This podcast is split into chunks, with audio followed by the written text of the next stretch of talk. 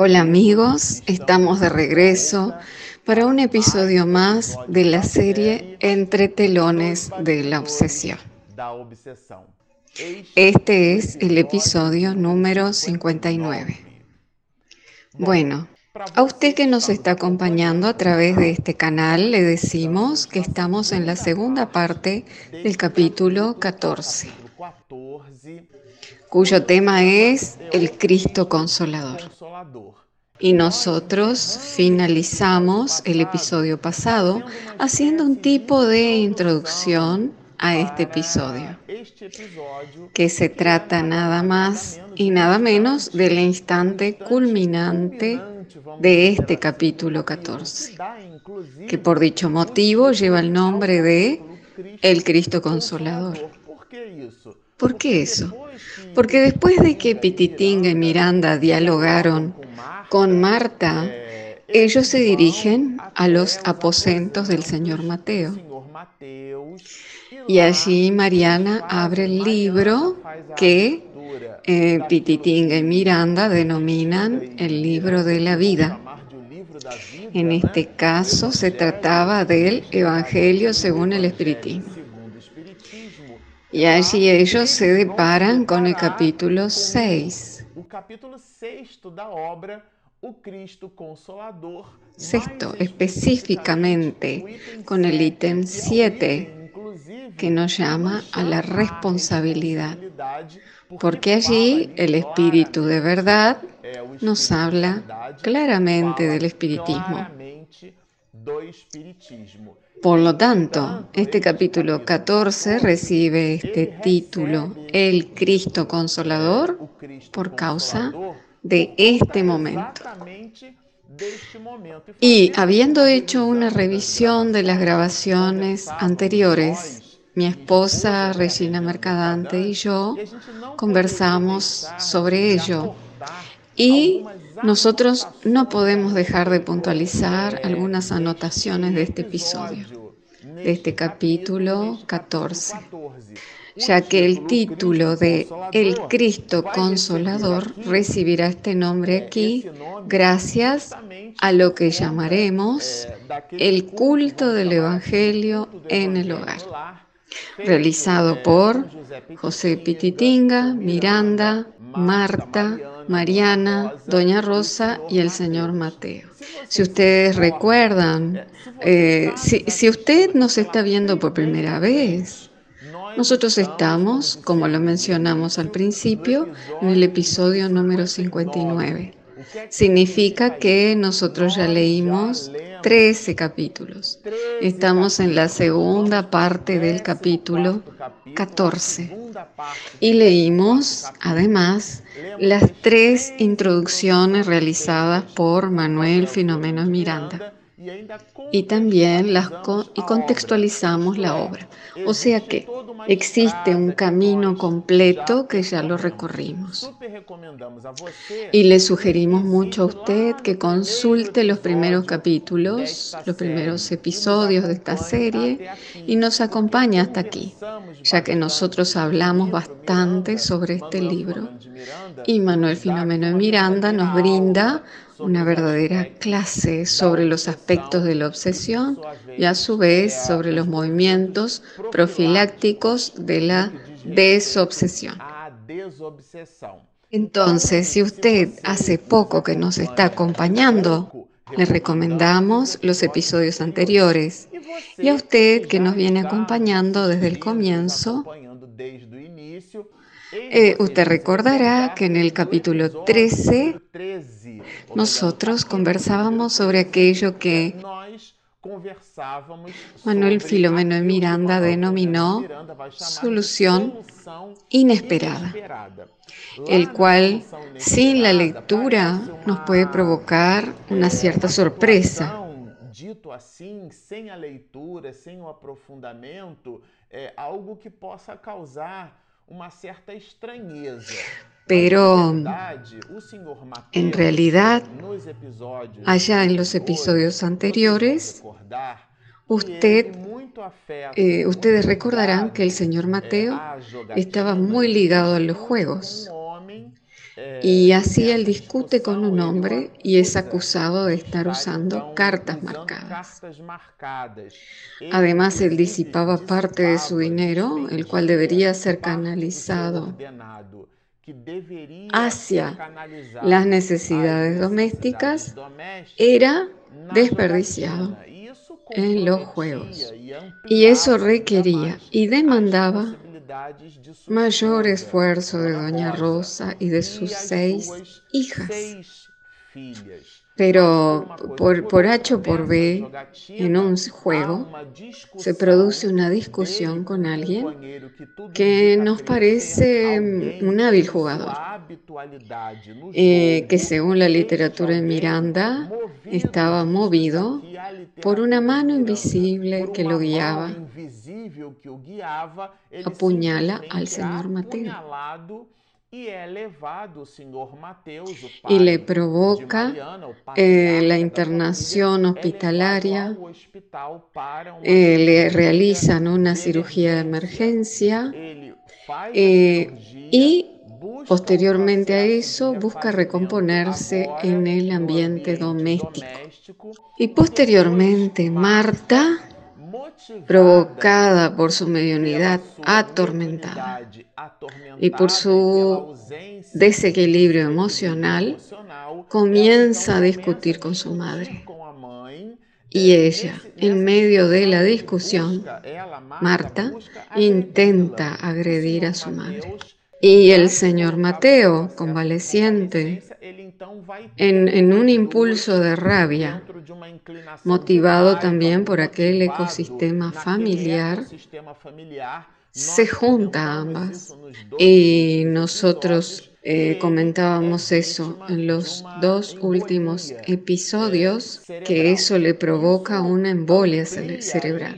Eso agrava más el cuadro del señor Mateo y acaba teniendo una hemiplegia y queda paralizado una parte de su cuerpo. Y a eso Manuel Filomeno de Miranda lo denomina solución inesperada en esta literatura. O sea que esa patología tan grave que incluso el médico brinda un diagnóstico que carece de un futuro promisorio en, relación a la disipación de la enfermedad. Pero Manuel Filomeno Miranda denominará a esa situación del señor Mateo, vean ustedes, de solución inesperada debido a su condición. En la primera salida del hospital, él estaba, el señor Mateo, con mucha rabia, con mucho odio en el corazón, porque el compañero, el hombre que nos hace suponer que era un habitué al juego, eh, lo había apuñalado. Entonces el señor Mateo maldecía el nombre de esa persona y decía este, que cuando él quedara mejor y se mejorara, se vengaría. O sea que él no se rendía. E incluso él llevaba al ambiente doméstico esos asuntos de rabia, de odio, de irascibilidad. Y así lo impregnaba. Y comentábamos anteriormente, eh, a dos episodios atrás, en el capítulo 13, sobre aquello que Manuel Filomeno de Miranda denomina solución inesperada, que a pesar de que era una situación de enfermedad muy grave, para que el espíritu era en realidad una solución espiritual. Porque Manuel Filomeno de Miranda lo denomina así y es importante destacarlo. Pero por H o por B, en ese movimiento de auxilio familiar,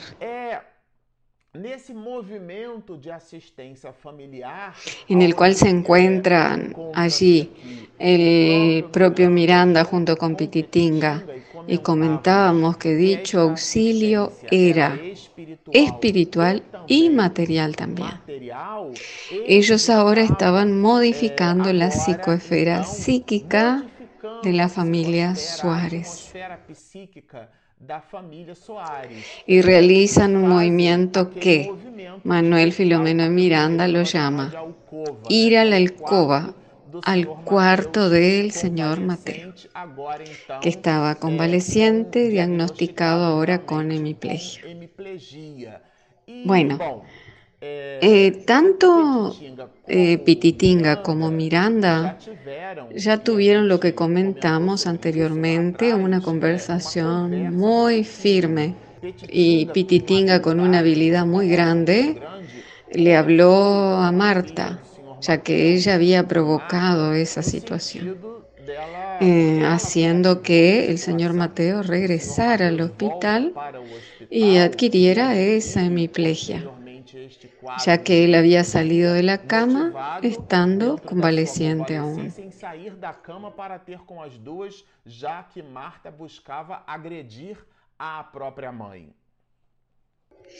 En todo ese, este escenario, Pititinga y Miranda van a ver a Marta.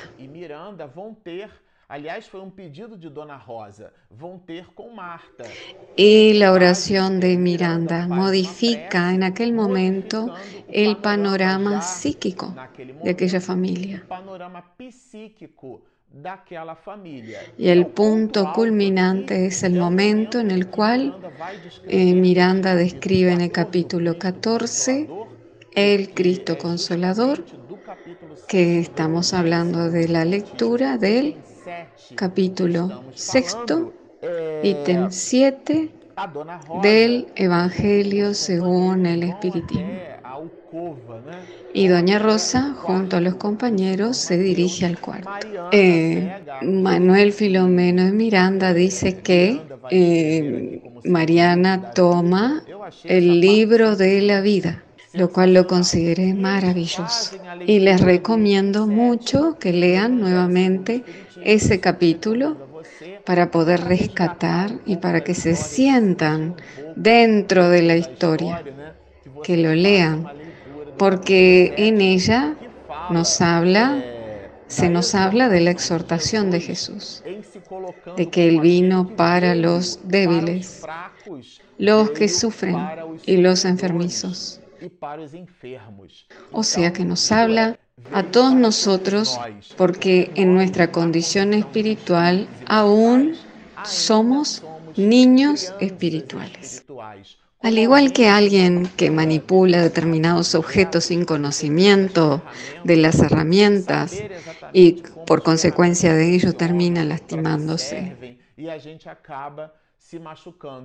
Yo recuerdo de una película eh, una serie El héroe americano, que se trataba de un superhéroe americano, un hombre que encontraba una capa de superhéroe. Y eh, dicha capa no poseía un manual. Y la película era cómica, él no sabía qué hacer con la capa. Él no sabía qué hacer para volar, él desconocía los gestos, y los superpoderes que eran conquistados con el uso de la capa. Él simplemente no sabía manipularlos. Esos somos nosotros, niños espirituales. Tenemos un Dios con D minúscula y Jesús nos exhortó a todos de que vosotros sois dioses. Vosotros sois la sal del mundo. Vosotros sois la luz del mundo. Pero aún necesitamos realizar una lectura detenida del eh, más rebuscada del Evangelio según el Espiritismo, para que podamos utilizar metafóricamente hablando a este superhéroe que existe dentro de nosotros. Y este es el movimiento que realiza la familia Suárez en este culto del Evangelio en el hogar, que se transforma en un culto cristiano. ¿no? Eh, bueno, Mariana hace la lectura y la conclusión. Y sucede algo que es el punto culminante eh, del Evangelio en el hogar. Marta ya había hablado con Pititinga y Miranda sobre sus conflictos con el señor Mateo, porque eran almas que tanto ella como Mariana no querían al Padre. Es curioso porque en la obra, a pesar de que Doña Rosa y el señor Mateo poseen seis hijas, ellas no son todas mencionadas en este drama. Esto aquí es muy interesante. Es objeto de muchas reflexiones. Pero, por H o por B, tanto Marta como Mariana poseían conflictos con el señor Mateo. Y Pititinga la invita a Marta a realizar un proceso de reconciliación en su condición de hija, que observara que su padre estaba muy debilitado. Aquí en este momento, después de la lectura del Evangelio, después de la oración previa, se habían movilizado y modificado la atmósfera psíquica del hogar. Es ahí que, con voz parca, Marta se aproxima a la cama en donde estaba el señor Mateo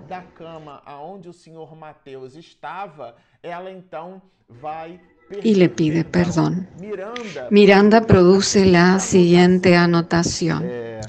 La voz debilitada en la garganta, entumecida por el llanto, salía dificultosamente, o sea que Marta lloraba. En aquel supremo momento de redención pensábamos en Jesús. Entonces la jovencita besa la mano del Padre y él retribuye ese gesto del lado en que no había sufrido la hemiplegia, él realiza un gesto que yo lo reproduciré aquí. Hace una especie de entrelazamiento de sus dedos con los dedos de la mano de su hija. Y él, a pesar de tener comprometido un lado del cuerpo por la hemiplegia parcial, aún así él acepta el perdón y es aquello que Manuel Filomeno Miranda denominará como vivencia evangélica. Y nos dirá, aquella era una escena evangélica, evocativa de todo su, en todo su impacto de los primeros días de la buena nueva naciente. Eso nos llamó mucho la atención. Los primeros días de la buena nueva naciente eran los primeros días de los cristianos, que no abrazaban la idea del Cristo, sino la ejemplificación del amor. Porque muchas personas pueden pensar distraídamente que la gran renuncia de los cristianos primitivos fue la arena del circo romano, la entrega de la vida en holocausto. Y en realidad eh, la historia de vida de aquellos espíritus culminaba en aquella escena. Aquel era el instante del ápice, pero es importante comprender que éste había tenido su historia construida en procesos de renuncia, de dedicación a los demás, de dedicación a Cristo sirviendo a las criaturas.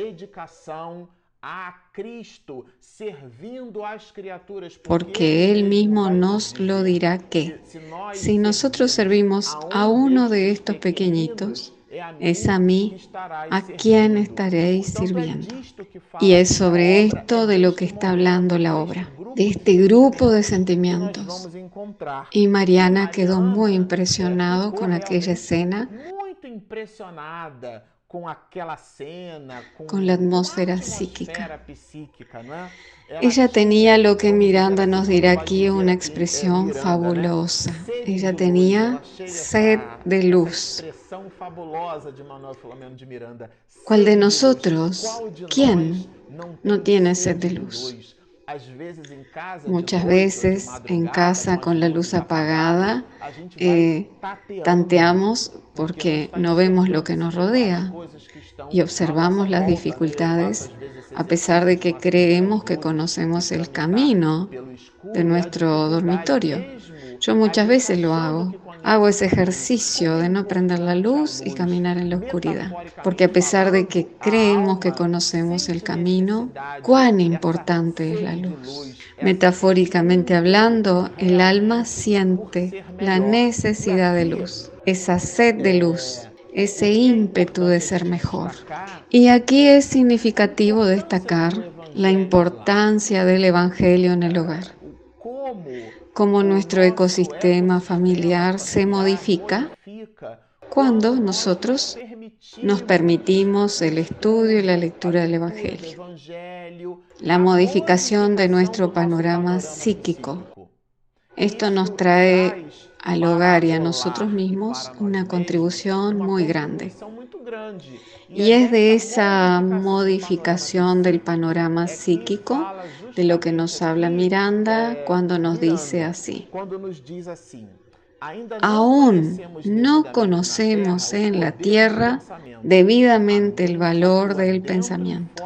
La mente actúa dentro y fuera del cerebro, por medio del cual se manifiesta, atrayendo o repeliendo fuerzas compatibles o antagónicas. O sea que producimos una atracción o repulsión dependiendo del clima psíquico dependiendo de la vibración, lo que quiere decir que si en el ambiente familiar, si nosotros discutimos unos con los otros, si algún, hay algunos que insultan continuamente utilizando pronombres este, eh, incorrectos, eh, si falta la dosis del cariño, y si nosotros tenemos cuestiones del pasado visiblemente perceptibles, en el análisis de nuestras emociones y si nos percibimos con dificultad de lidiar con algún familiar, es necesario que seamos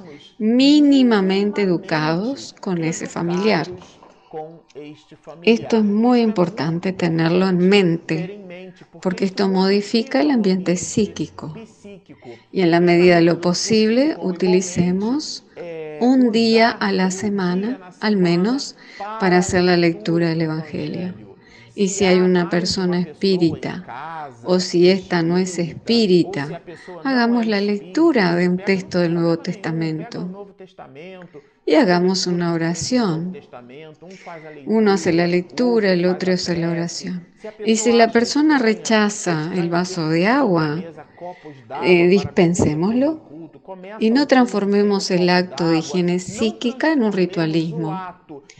Después, oportunamente, colocaremos un vasito de agua porque sabemos que la espiritualidad coloca fluidos buenos, fluidos anestésicos, remedios para el cuerpo y el revigorizante para nuestra alma. Pero iremos realizándolo homeopáticamente.